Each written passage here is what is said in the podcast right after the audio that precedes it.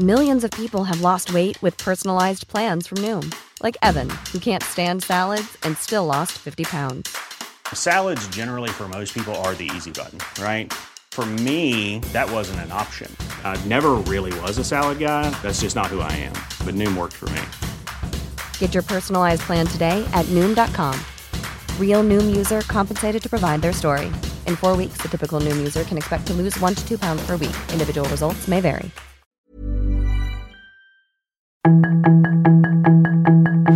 Tarde a tarde, lo que necesitas saber de forma ligera con un tono accesible.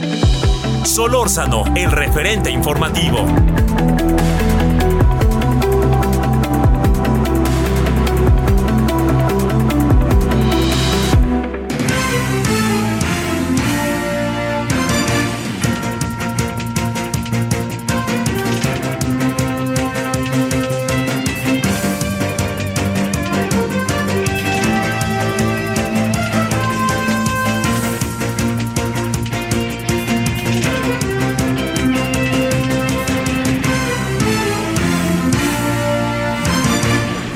Buenas tardes, aquí andamos como todos los días, día miércoles 27 de julio del 2022. Gracias que nos acompaña, estamos eh, acabando el mes, ¿eh? ya el fin de semana acaba el mes. Yo espero que, que todo ande bien y si anda en vacaciones, como hemos venido diciendo, que sea lo mejor, ¿no? Que pueda usted ya, si sale, pues qué bueno, porque pues quiere decir que algo ahorró y algo le alcanza. Pero hay muchos, muchos lugares, así le digo, en esta honorable, este, eh, en este honorable país como para ir y que nos pueden a lo mejor no resultar tan caros. Bueno, oiga, mire, está muy nublado, hay, este, se ha agudizado el clima en el Pacífico. Eh, hay un huracán, eh, depresión, depresión que puede convertirse en huracán, como dicen, pero está muy alejado, está como a 640 kilómetros de Acapulco.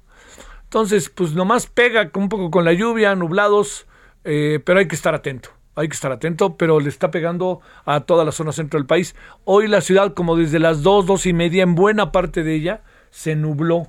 Hasta parecía que íbamos a tener así de esos chubascos eh, épicos. En algunas zonas sé que sí, pero en otras este, no. no este, en otras está fuerte la lluvia, pero no tan, no, digamos, eh, ahí vamos, no, ahí vamos. Pero hay que esperar. La tarde apenas son las 17 con 2 en la hora del centro y habrá que esperar que más pasen esta zona centro. Bueno, aquí andamos como todos los días. Gracias que nos acompaña eh, el referente Radio 98.5 de FM. Gracias en nombre de todas y todos quienes hacen posible la emisión. Su servidor Javier Solórzano le desea buen miércoles.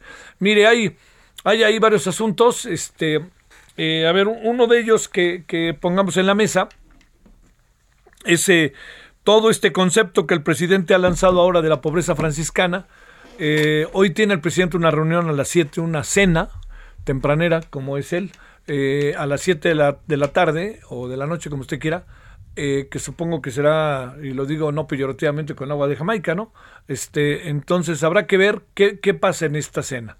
Eh, se ha anunciado que la cena tendría que ver con el presidente que estaría informando eventualmente cómo están las cosas respecto a los costos de las grandes obras que tenemos enfrente, ¿no? Eh, por ejemplo, en el caso del tren Maya, los costos crecieron de manera sumamente importante. En el caso de la Dos Bocas, otro tanto. Y en el caso del aeropuerto internacional Felipe Ángeles, pues yo creo que cada vez están entrando con más fuerza para que haya, me atrevo a decir, cada vez están entrando con más fuerza, pues para que se vayan para allá. Hoy Aeroméxico está ya anunciando que se va a ir para allá varias rutas. Este, y luego se le está generando una fama nada grata al, al este, una fama nada grata al aeropuerto internacional de la Ciudad de México porque dicen que tiene fallas estructurales y que hay que este, enderezarlo o hay que reconstruirlo o hay que de nuevo construirlo. Todo Cuesta mucho trabajo pensar que las cosas son casuales, pero hay una cosa que es importante, se habla de la Terminal 2. Yo recuerdo que la Terminal 2 se hizo en el sexenio de el señor Vicente Fox y dijeron que era una chulada. Y ahora cuando hablamos de la Terminal 1, lo que ha sido el clásico aeropuerto internacional de la Ciudad de México, Benito Juárez, como le quieran poner, pero lo que sí le digo es que esa esa terminal, hasta donde uno sabe esa terminal, pues está más que bien, ¿eh?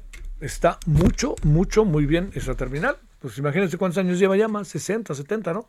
Este, y, y nunca se había hablado de que hubiera algún problema con esa terminal. Pero bueno, no, no, no, mejor no especulo eh, pongo las cosas sobre la mesa y si le parece, hablemos con especialistas a ver qué nos dicen respecto a, las muchas cosas que no se están haciendo en este momento, en, eh, a las muchas cosas que se están haciendo y que se están diciendo en este momento respecto a obra pública, ¿no? Y particularmente con el tema, como ya le decía hace un momento, de la de todo lo que tiene que ver con el, en este caso con el Aeropuerto Internacional de la Ciudad de México o Benito Juárez, como usted lo quiera. Bueno, esas son ahí algunas de las cosas que están en la mesa. Hay otras que me parece, al rato vamos a abordarla con María Marván, vamos a entrarle al tema de Compranet y todo esto que es la, el, aumento de los costos del tren Maya, del dos, del, eh, dos bocas, de Compranet, que resulta que lo que pasa es que ya reconocieron que no le habían dado un mantenimiento, pero este, seguramente la culpa es de otro sexenio, pero no le habían dado otro mantenimiento y yo creo que sobre eso hay que estar, en verdad, en verdad que se lo digo muy a las vivas.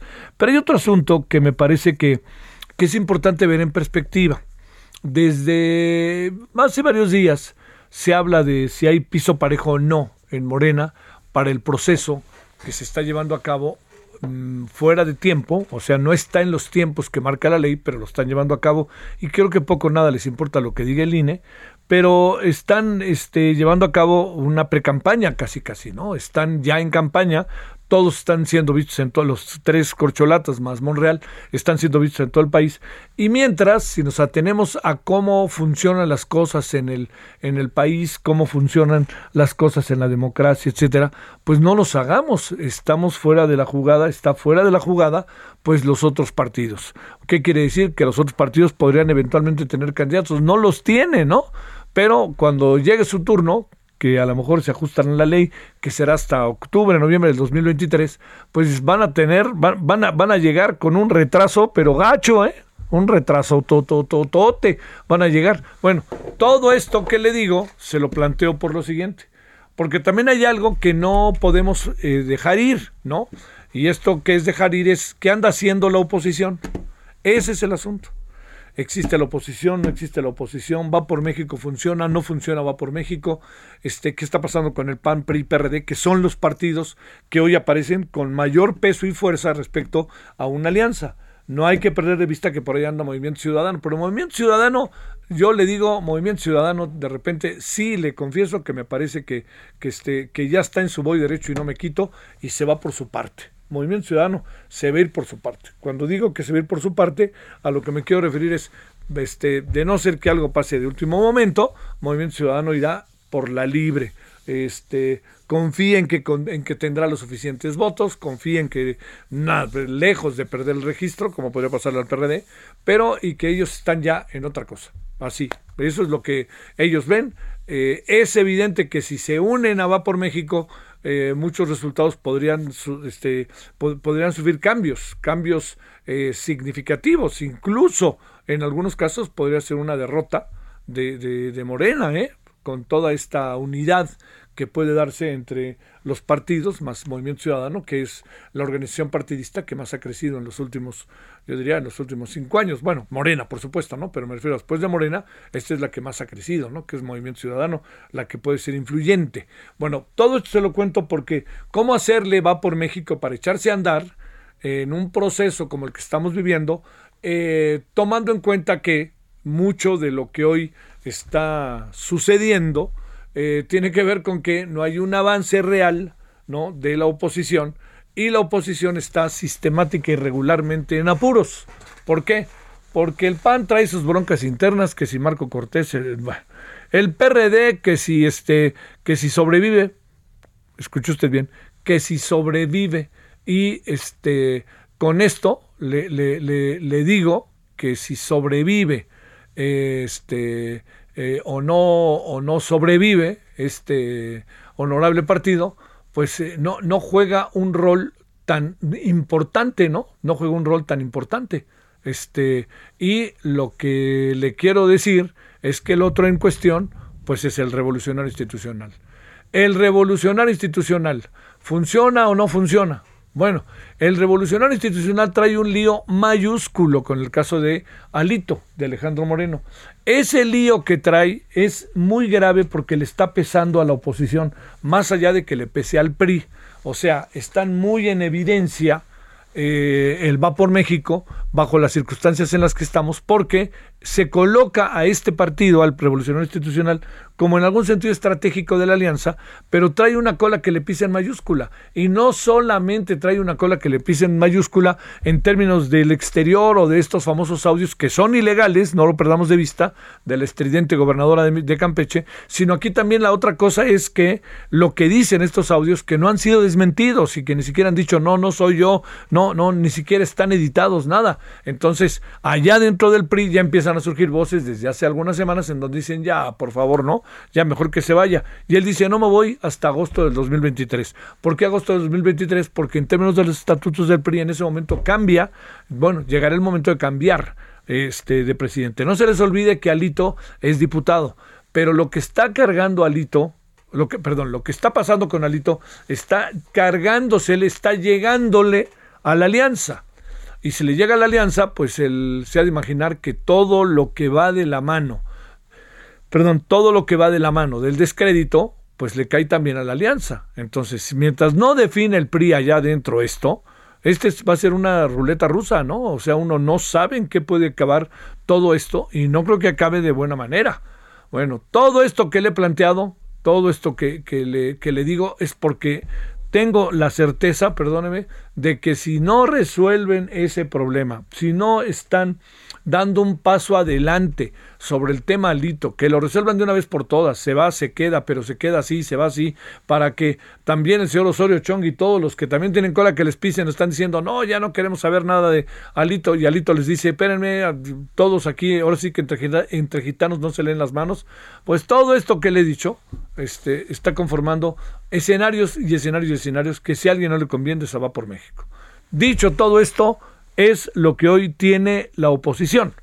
La oposición no es un interlocutor, se ha, dejado de serlo porque, porque no tiene votos, porque no tiene una referencia, este, y el presidente sabe que no pesan y no tiene ni por qué voltearlos a ver. Digamos, yo por principio lo haría, pero el presidente está en otra dinámica y él no le importa. Si no, si no tienen votos, si no tiene nada y vean la, la cara que tienen, ahí se ven, ni los pela. Por eso para el presidente es más importante tener periodistas a modo o no a modo todas las mañanas para lanzar su agenda y para decir lo que cree pero no tiene por qué preocuparse por la Cámara de Diputados o Senadores. Se va a tener que preocupar con la reforma electoral y ahí no creo que la vaya a ganar, no creo que la vaya a ganar. Pero bueno, todo ello, ahí ya que le he planteado, está como para, para entender el por qué están hoy, así hoy, por qué están hoy los escenarios como están y por qué se ve tan disminuido la disminuida, entre otras razones por las que he mencionado, pero otras más, por supuesto, la oposición. ¿Y por qué se fortalece tanto Morena? Mire, si juntamos la alianza PRI-PAN en el Estado de México, a duras penas le alcanzan a, Morena, ¿eh? Pero para que esto suceda necesita tener una muy buena, este, necesita tener una muy buena alianza muy fortalecida y habrá que ver qué dicen los otros y habrá que ver qué candidato elige este Morena. Casi seguro va a ser Delfina. Yo no sé por qué el presidente insiste tanto en ella, pero va a ser Delfina, que no es una muy buena debatiente y que ha sido, la verdad, la verdad, una muy, muy deficiente secretaria de Educación Pública. Entonces, bueno, ahí están los escenarios de las cosas, ahí andamos y pues este, sobre ello veremos, ¿no? Sobre ello veremos, que me parece a mí que es un asunto de enorme relevancia el entender que mientras no haya una alianza que sea interlocutor ante el presidente e incluso ante Morena, pues ni le demos vuelta. Estamos, este, ahora sí que estamos medio perdidos y Morena se fortalecerá y el presidente seguirá en el voy derecho y no me quito porque no tiene enfrente a nadie. A lo mejor por eso, como no tiene nadie enfrente, hoy habla con los empresarios, que es ahí donde encuentra bastante oposición. Bueno, aquí andamos agradeciéndole que nos acompañe, deseando que haya tenido un muy buen día eh, miércoles eh, en la Ciudad de México empezó a llover en la tardecita, este, fuerte, con todo y granizo en algunas zonas. Y gracias que nos acompaña. Y si le parece, vamos con los asuntos del día. Uno de ellos tiene que ver con lo sucedido hoy a las 12, una de la tarde en la Ciudad de México respecto a la manifestación de un grupo de, médicos sobre todo este tema, médicos cubanos, todo esto ¿no? que se ha venido dando y este ahora resulta que parece que los médicos cubanos van a estar en la ciudad de Tepic o en las, en las ciudades de Nayarit. Eso de ir a los lugares más recónditos y donde están yendo muchos pasantes este, mexicanos no es el caso. Bueno, Vamos a ver si esto es cierto o no es cierto o qué pasa, si le parece. 17 con 14 en la hora del centro, miércoles 27, 98.5 de FM, referente su servidor Javier Solórzano. Solórzano, el referente informativo. Llegó una oferta muy fresca. Aprovecha que el pollo entero fresco está a 42.90 el kilo y la carne molida de res especial 80-20 a 88.90 el kilo. Sí, a solo 88.90 el kilo. Con Julio lo regalado te llega. Solo en Soriana a julio 27. Aplican restricciones. Válido en Hiper y Super.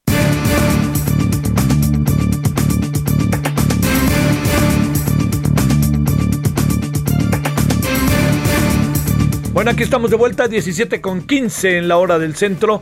Eh, bueno, antes de que entremos al tema de lo que pasó hoy en la manifestación, eh, le quiero decir que, este, ¿qué pasa con el caso de Luz Raquel allá en Guadalajara, en Jalisco? Pues bueno, escuchemos a Mayeli Mariscal, nuestra corresponsal. Mayeli, ¿qué pasa? ¿Qué se plantea? ¿Qué se dice? ¿Y qué de dudas brincan ahora, no? Así es, Javier, muy buenas tardes, buenas tardes también al auditorio. Pues luego de la rueda de prensa que dio el día de ayer el fiscal Luis Joaquín Méndez Ruiz, en donde maneja esta hipótesis de, eh, pues, que Luz Raquel, ella fue ella misma quien se prendió fuego eh, porque compró el alcohol y el encendedor, pues colectivos y la opinión pública en general ha estado eh, manifestándose a través de pronunciamientos de las redes sociales en donde piden no eh, revictimizarla y sobre todo pues no vulnerar esta cadena de custodia porque son indicios que están dentro de la carpeta de investigación. Estos videos que desde el día de ayer muy temprano eh, estuvieron circulando ya también en medios de comunicación locales y también en redes sociales presentó más tarde el fiscal. Y bueno estos videos eh, muestran también la intimidación y eh, el acoso que Luz Raquel vivió por parte de su vecino, Sergio Ismael N., quien también el día de ayer se le dicta eh, pues prisión por un mes vinculado ya al delito de lesiones y pues también se está solicitando por parte de los colectivos que se revise este tema, que se haga justicia e incluso por parte del Observatorio de Justicia de la Universidad de Guadalajara se está eh, poniendo sobre la mesa la posibilidad de traer un grupo de expertos externos que analicen este caso tal y como sucedió en Nuevo León con el caso de Devani, en donde pues en un primer momento se dijo que ella había caído al pozo y ahora eh, pues sobre Luz Raquel mencionan que ella misma se quemó. Eh, a ver, este, híjole, lo que pasa es que Mayeli es, es un asunto ahí medio extraño porque partamos de que compró eso, etcétera, no hay testigo ocular de que ella se haya autoatentado, como se ha dicho, pero sí hay algo que llama la atención. ¿Por qué detener a alguien si él no es responsable? Así es, y es que hay que recordar, Sergio Ismael N., el vecino de Luz Raquel, fue procesado y vinculado eh, debido a lesiones que él infringió el 5 de mayo, es decir, eh, previo a este a esta situación que quitó la vida a Luz Raquel, eh, el 5 de mayo él la agrede, le arroja cloro y bueno, el 6 de mayo Luz Raquel acudió a interponer una denuncia en su contra y es este proceso el que se sigue, no se le está vinculando con la muerte de Luz Raquel. Esto sí hay que puntualizarlo y pues bueno, eh, una vez más la actuación de las autoridades llega tarde. Ay, ay, ay. A ver, este, para cerrar, este, ¿qué, qué de todo lo que, se, como se han planteado las cosas, eh, hay algún tipo de eh, certeza de que, no certeza, pero algún elemento que pudiéramos tener como claro para poder definir eh, la hipótesis que está lanzando la Fiscalía del Estado de Jalisco? Pues de acuerdo a los videos presentados, hay uno en donde ella ingresa a un comercio, a una vinatería, en donde presuntamente compra este encendedor, un encendedor de color rojo, que la fiscalía eh, pues integra eh, a la carpeta de investigación como parte de los indicios que se localizan. Y bueno, ellos dicen que ella compró entre las 7 y las 8 de la noche este encendedor. Y pues ahí básicamente está basado todo este argumento de que fue ella quien se eh, realiza esta quema. Si no tenemos ningún algo que haya parecido un texto, una carta, absolutamente nada. Absolutamente nada. Sale. Mayeli, te mando un gran saludo y muchas gracias. Excelente tarde. Bueno, vámonos a Oaxaca. Karina García, ¿dónde estás, Karina? Cuéntanos, muy buenas tardes. ¿Qué tal, Javier? Muy buenas tardes. Pues te comento rápidamente que nos encontramos en el primer encuentro de marmotas aquí en la capital del estado. Y bueno, por otro lado, eh, confirmar que los servicios de salud de Oaxaca pues aseguraron un segundo caso de la viruela del mono en una mujer de 30 años de edad con relación directa al primer paciente de la región de Valles Centrales, que fue identificado pues hace unos días con este virus. La paciente se encuentra en aislamiento domiciliario y monitoreo constante, por lo que la Secretaría de Salud exhortó a la población fortalecer las medidas sanitarias contra este padecimiento, mientras que la dependencia eh, señaló que mantendrá la vigilancia epidemiológica de todas las unidades médicas y de salud pública del sector. Aunque fue considerada como leve, autolimitada y de baja transmisión, recomendó a las y los oaxaqueños usar de forma correcta el cubrebocas, lavar las manos con agua y con jabón, cubrir nariz y boca al estornudar o toser con el codo flexionado y evitar comprar o compartir alimentos, bebidas, cubiertos y platos. Y pues bueno, es el segundo caso que se reporta en, en la capital oaxaqueña, Javier. Te mando un saludo, Karina. Buenas tardes. Muy buenas tardes, gracias. 1721 en Lola del Centro. Eva Pisolato es representante de la Asamblea Mexicana de Médicos Pasantes en Servicio Social. Eva, ¿cómo has estado de nuevo? Muy buenas tardes. Hola, ¿qué tal? Buenas tardes, muy bien, muchas gracias. ¿Qué pasó el día de hoy? Ah, pues estuvimos eh, marchando, nos reunimos en el Monumento a la Revolución en punto de las 12 de la tarde. Hicimos un punto de reunión, estuvimos este, compartiendo un poco con los medios de comunicación y posteriormente avanzamos hacia el Zócalo, eh, en donde pudimos entregar eh, en Palacio Nacional eh, nuestro pliego petitorio para eh, el presidente de la República. Eh, nos, nos recibieron eh, del módulo de atención ciudadana de Palacio Nacional, nos dieron, nos recibieron el, el documento y posteriormente avanzamos hacia las oficinas de la jefa de gobierno de la Ciudad de México para entregarle también el pliego correspondiente de los pasantes de la ciudad. Oye, eh, a ver, ¿qué tanto trascenderá el asunto? Queremos este, egresados no desaparecidos ni agredidos. ¿Qué pasó finalmente? Per- ¿Perdón? ¿Qué pasó Bueno. finalmente en todo esto? ¿Qué piensan de los médicos cubanos que ya andan por acá? Todo eso junto. Ok, eh, pues realmente es, esa parte creo que es, es bueno recalcar que está bien que vengan los médicos cubanos, que vengan y ejerzan. Al final, al final lo, que- lo que importa es eh, la salud de la población. Sin embargo, eh, como gremio debemos de exigir también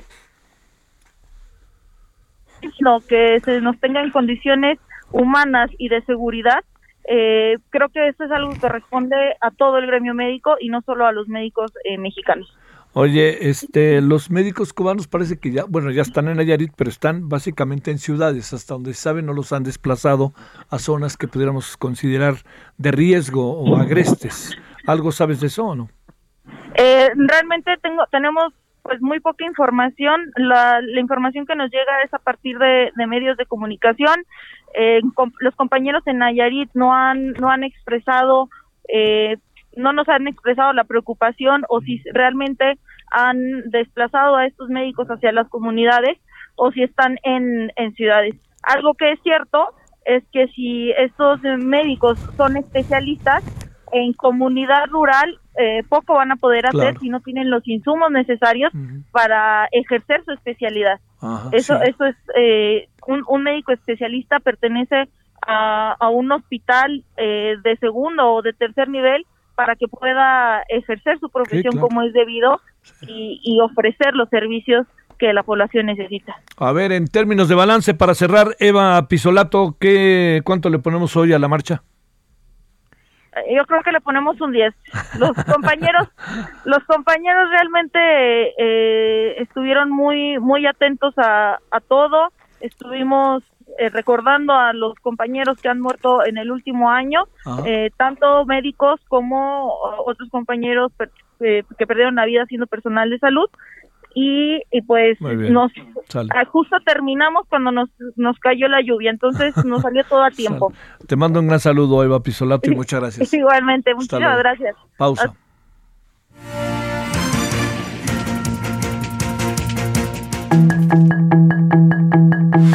El referente informativo regresa luego de una pausa.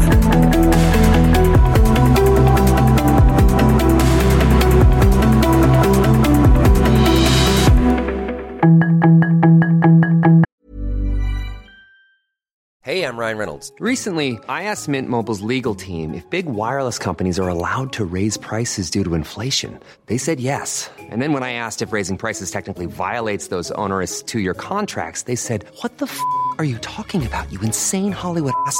F- So to recap, we're cutting the price of Mint Unlimited from $30 a month to just $15 a month. Give it a try at mintmobile.com slash switch. $45 upfront for three months plus taxes and fees. Promo rate for new customers for limited time. Unlimited more than 40 gigabytes per month. Slows. Full terms at mintmobile.com.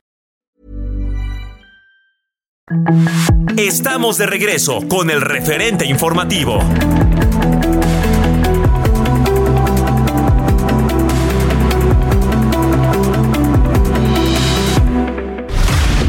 Referente informativo le presentamos información relevante.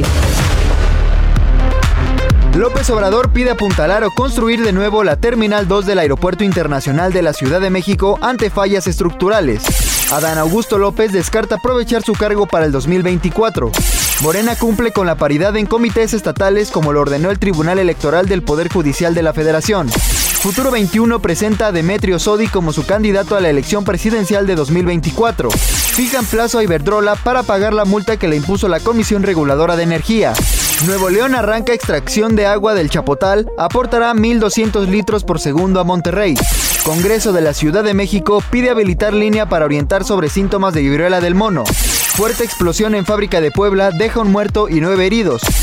Tormentas eléctricas en el norte de la India dejan al menos 20 muertos. Están tocando a la puerta. ¿Quién llegó? Lo que llegó es el ahorro. 30% de descuento en enseres, hornos de microondas, ventilación y accesorios eléctricos. Y además, 2x1 en toda la cristalería. Sí, 2x1. Con Julio, lo regalado te llega. Solo en Soriana. A julio 28. Aplica restricciones.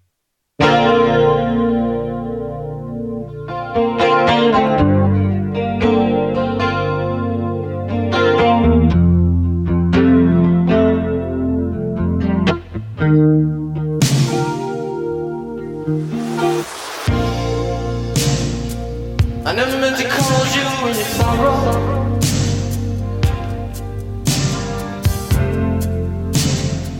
I never meant to cause you any pain.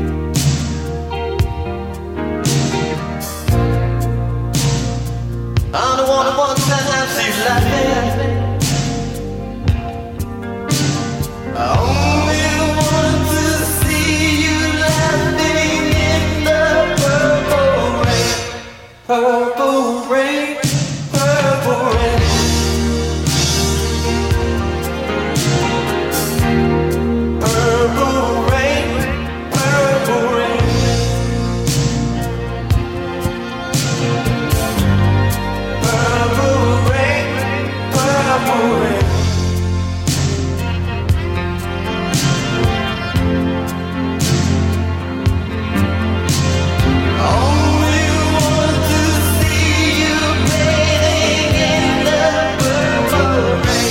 Personajazo, además de todo, es Prince.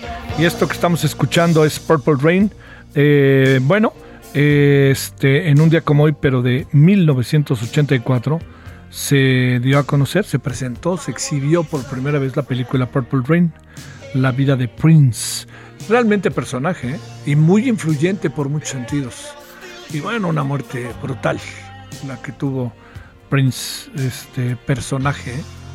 Ahí andaba con una chava de apellido Cotero, bueno, que se llamaba, ahorita me acordaré, eh, que estuvo con ella, fue su pareja, hicieron cosas interesantes, pero Prince iba un paso adelante, por mucho, de muchos, ¿eh? Bueno, ahí escuchemos.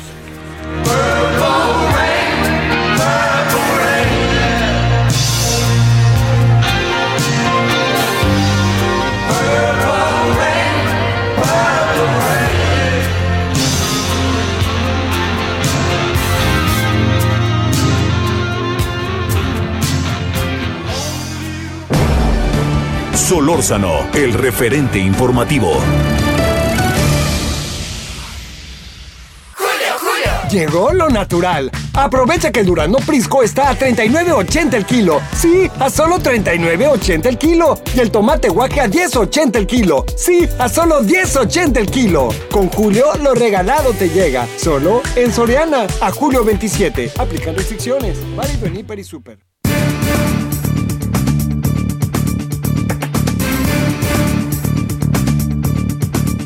Ya tú, Heriberto nos está escuchando. Ya mira, tiene toda la razón Heriberto. Además, Apolonia Cotero, de ascendencia mexicana, era la pareja, fue un tiempo la pareja de Prince. Gracias Heriberto, te agradezco que parte de tu tarde, de tus obligaciones propias, de tu trabajo, nos escuches. Bueno, este 17:35 en la hora del centro. Le queremos agradecer a María Marván, ella es investigadora del Instituto de Investigaciones Jurídicas de la UNAM, que esté con usted y con nosotros.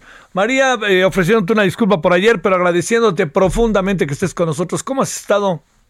Muy bien, muchísimas gracias, Javier. Gracias. Muchas gracias a tu auditorio. Buenas tardes a todos. Bueno, oye, a ver, empecemos eh, por esto. Eh, digamos, eh, tiene una lógica porque no hay suficiente, porque van pasando cosas con las obras, por lo cual eh, tú tenga un aumento en su costo eh, de manera significativa el tren Maya y hoy también creo que en el universal, no, en el universal se habla de un aumento del costo de el, este, la refinería a Dos Bocas. A, a ver, ¿qué, ¿qué, es lo que pasa? ¿Hay transparencia o cómo, cómo funciona esto en un todo, María? A ver, yo, yo creo que este incremento de las obras tiene que ver con, con dos cosas que son importantes. Fueron obras que fueron hechas por decisión presidencial, en donde eh, se decidió no perder el tiempo, déjame no poner este no perder el tiempo entre comillas, evidentemente, eh, haciendo un plan maestro y una serie de licitaciones que hicieran los cálculos lo más preciso posible de cuánto iba a costar eso. Eh, la memoria que tenemos, la gran mayoría de las personas, es que se, eso se hizo de manera bastante precipitada, eh, con la idea de sacarlo lo más rápido posible y eh, con la ilusión de que costara poco. Eh, el famoso tramo quinto del, del tren Maya, Ajá. pues ha habido que rediseñarlo, no sé si ya, ya, vamos en la segunda o en la tercera vez que hubo necesidad de replantearlo. Eso evidentemente retrasa los puestos. Además tenemos el problema eh, de que no se, no ha habido licitaciones eh, que yo, que yo sepa, ¿eh? no ha habido licitaciones para estas obras, sino que la gran mayoría de ellas han sido asignaciones directas.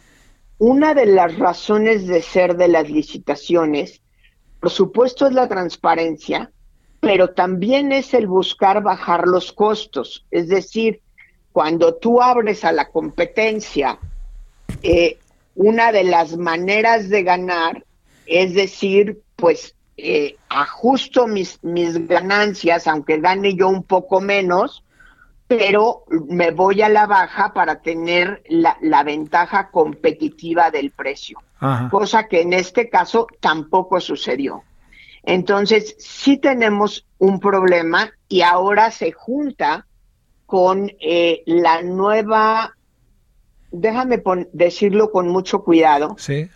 con la declaratoria presidencial de que estas son obras de seguridad nacional fundamentadas en, en aquel oficio de noviembre del 21 que las declaraba como obras de, eh, de, seguridad nacional, que ahora lo ha repetido dos o tres veces en las últimas dos semanas, especialmente con respecto al tren Maya, uh -huh. tratando de brincarse con eso la, la, suspensión judicial que existe del tramo, del tramo quinto, eh, cuando se declara una obra de, eh, de um, seguridad nacional, El problema es que hay una razón o un pretexto para eh, ocultar toda la información que a ellos se refiere. Y ese es, ese es otro problema del cual tenemos eh, que ocuparnos. Sí. No existe, por lo menos que hayamos visto, he de reconocer, tampoco lo he solicitado, valdría la pena hacer un ejercicio de solicitud de acceso a la información. Ajá. No existe el acta del Consejo de Seguridad Nacional conforme a la Ley de Claro, Seguridad sí, sí, Nacional, sí. que, eh, pero digamos, no es nada más que el presidente diga yo lo declaro obra de seguridad nacional.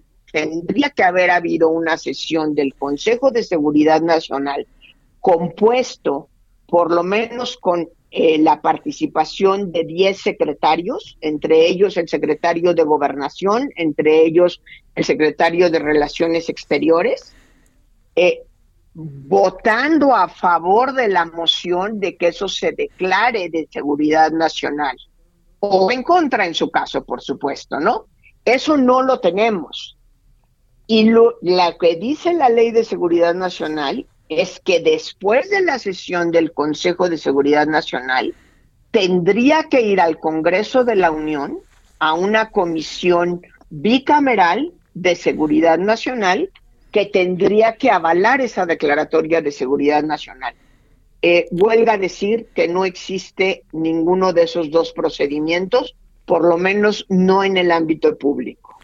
Oye, a ver, este, digamos, eh, lo, lo que pasa es que eh, lo que se presume es, eh, la verdad, te- te- María, sé que lo sabes, es lo contrario, es decir, que sí hay transparencia, que sí hay rendición de cuentas y que es una obra para el pueblo. Y, y parece que ahí, ahí termina la posibilidad del debate y el discurso, alega la Lampayer, dirían los clásicos.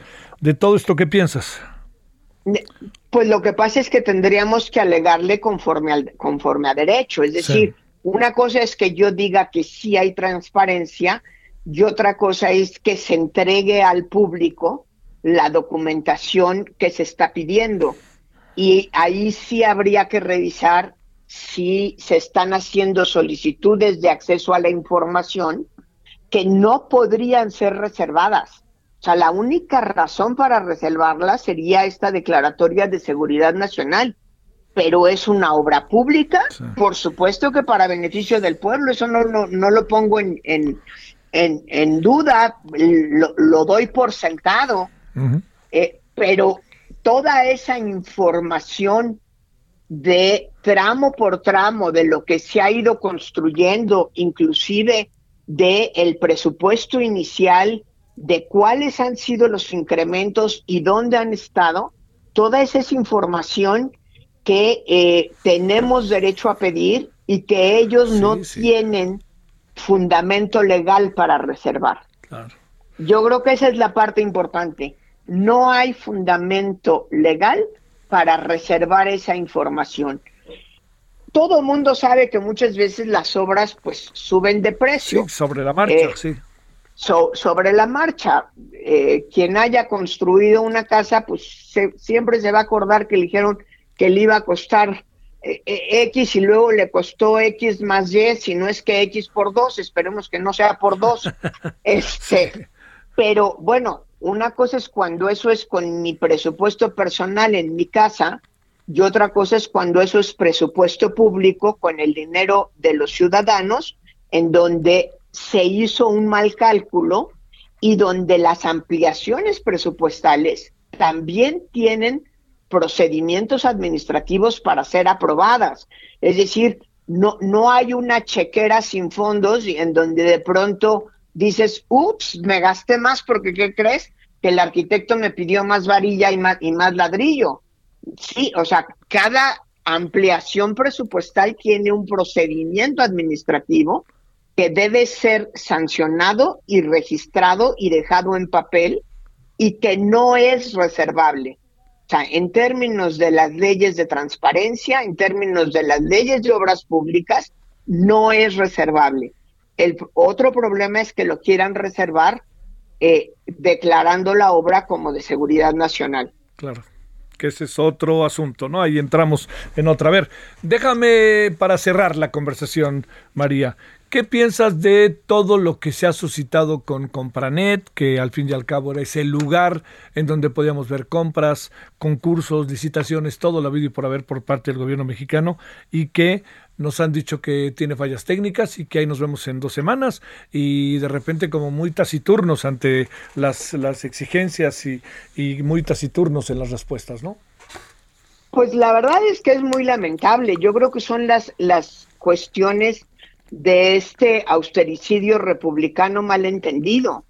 Me imagino que si se cayó de caerse y se cayó de callarse eh, con Pranet, pues tiene que ver con una falta de mantenimiento y de previsión al sistema. Ciertamente es un sistema eh, viejo, no sé cuántas veces se haya renovado, sí recuerdo algunas renovaciones. Hay que recordarle al público, Compranet nace en el sexenio de, de mm, Cedillo, pero sí recuerdo que en, eh, tanto en el sexenio de Fox como en el sexenio de Calderón tuvo algunas actualizaciones importantes. Habría que preguntarnos cómo es que se traspasó, digamos, ese programa y si ahí no hubo algún problema de la Secretaría de Función Pública a la Secretaría de Hacienda. Recordemos que una de las innovaciones de este gobierno fue concentrar las compras en la Secretaría de Hacienda, con lo cual Compranet pasó de ser responsabilidad de la Secretaría de Función Pública a la Secretaría de Hacienda y Crédito Público y llevamos ya prácticamente 15 días eh, en que no funciona Compranet y ahora nos avisan que serán 15 días más. Es decir, vamos a tener 30 días en que sí se están eh, avanzando los procesos de adquisición tanto del gobierno federal como de algunas entidades, porque hay que recordar que Compranet también eh, subroga, digamos, el servicio a algunas entidades y pueden hacer sus licitaciones a través de Compranet, eh, habría que ver cómo nos van a transparentar todas esas eh, compras que se estén haciendo en prácticamente un mes en que estará fuera de servicio Compranet. Dice el, el, secretario Ramírez de la O que a lo imposible nadie está obligado, pero a la transparencia sí está obligado, ¿eh? Claro, eh, con o sin Compranet. A la transparencia sí está legal y constitucionalmente obligado de todas las compras de gobierno y si no funciona el instrumento de Compranet, que finalmente es eso, un instrumento muy poderoso, pero un instrumento, no puede ser eso razón de ser para que no haya total transparencia en, la, en lo que se, se cierre, digamos, y se procese en este mes que Compranet estará caído y callado. Sí, sí, sí. Y para cerrar te diría nada más, eh, María, además con algo importante, pareciera que, que si no les decimos nosotros, ellos no se habían dado cuenta, ¿no? Yo creo que no querían darse cuenta y yo creo que si no hubiera habido presión de los medios, pues quién sabe cuánto tiempo se hubiera quedado eh, con Pranet sin funcionar. Eh, han sido muchos los medios, afortunadamente, muchas los, los, eh, los programas, tanto de radio, televisión como periódicos, que han estado sobre el asunto diciendo no nos queremos quedar sin Compranet, o sea, ya nos acostumbramos, ya sabemos que es un derecho ganado de los ciudadanos saber cómo se hacen las adquisiciones de nuestro gobierno con nuestro dinero y no inventen que no están obligados a hacerlo porque no pudieron darle el mantenimiento suficiente al programa. La verdad es que el mantenimiento de los programas de computación se, eh, se programa, se les invierte y por eso siguen funcionando. No es que desde 97, 98 que apareció Compranet, nos dejaron ahí un vejestorio y nunca más se le había hecho nada.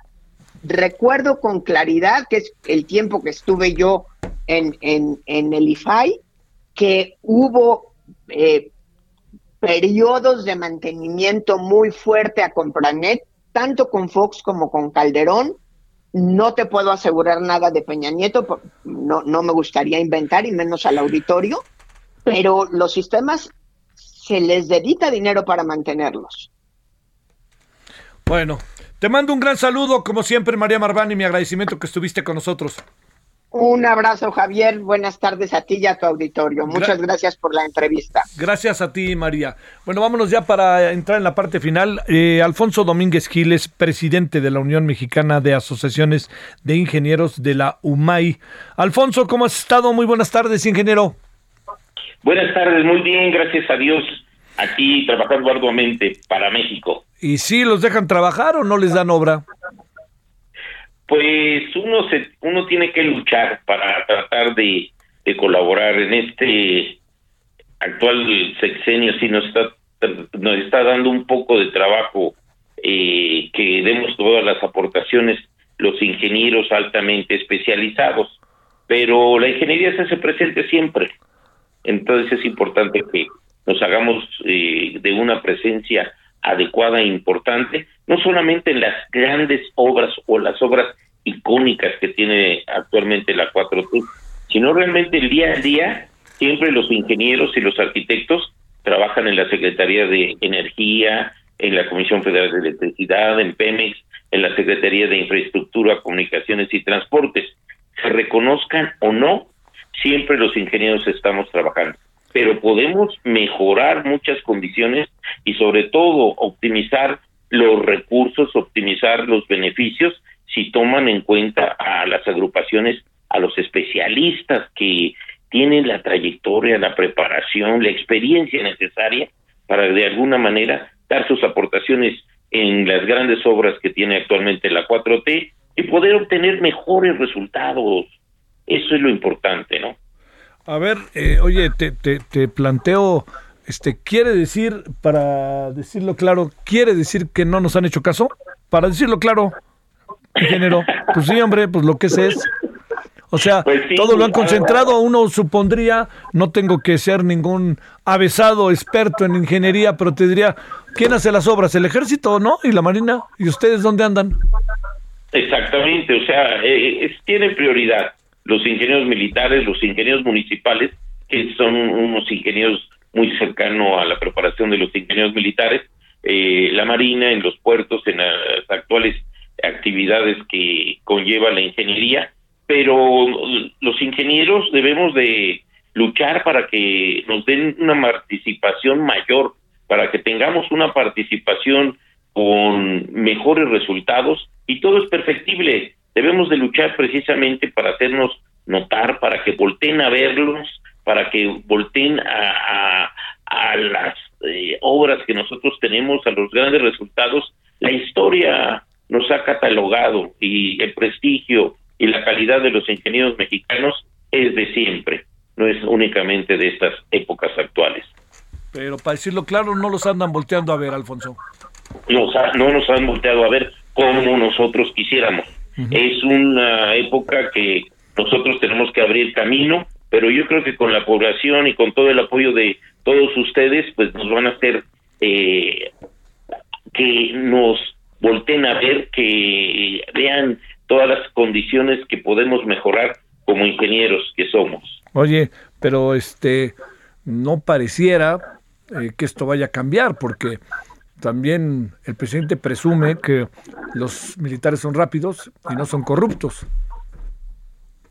Eh, la corrupción, nosotros en todas las agrupaciones que tenemos, hay un comité de ética o hay una agrupación re- relativamente que se encarga de analizar todo el comportamiento de los ingenieros. No quiero decir que, que en todas las agrupaciones eh, no haya algún caso de corrupción, pero realmente son, yo creo, contadas y los ingenieros no somos corruptos. Nosotros lo que hacemos es eh, trabajar por México, nosotros queremos participar en, en, en trabajar, en dar las mejores opciones para que todos los proyectos de ingeniería se lleven a cabo de una mejor manera, que la relación beneficio-costo sea óptima y eso podemos colaborar donde sea. Que sí, no nos han volteado a ver como nosotros quisiéramos, es cierto, no nos han volteado a ver como nosotros quisiéramos, pero nosotros debemos de seguir luchando para que nos volteen a ver y para que vean los resultados que tenemos. Bueno, eh, ingeniero, pues ojalá, ojalá los escuchen. Muchas gracias, ingeniero Alfonso al Domínguez Gil. Gracias. No, muchas gracias a ti por la entrevista y nada más les recuerdo que la UMAI hoy, eh, en este año de 2022, tenemos el 70 aniversario de nuestra querida UMAI, que es la Unión Mexicana de Asociaciones de Ingenieros, para la cual te invitamos a la gran celebración y para muchos eventos que tenemos y espero que al final de este año ya nos estén volteando a ver los ingenieros y gracias por tu apoyo, Javier. Hasta luego, buenas tardes. Bueno, nos vamos, eh, nos vemos a las 21 horas en hora del centro Heraldo Televisión, referente con servidor Javier Solórzano. Hasta el rato.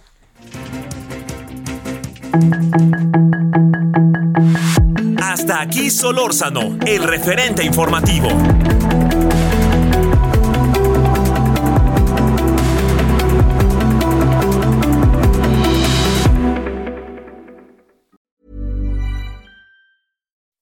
When you make decisions for your company, you look for the no-brainers. If you have a lot of mailing to do, stamps.com is the ultimate no-brainer. Use the stamps.com mobile app to mail everything you need to keep your business running with up to 89% off USPS and UPS. Make the same no-brainer decision as over 1 million other businesses with stamps.com. Use code PROGRAM for a special offer. That's stamps.com, code PROGRAM.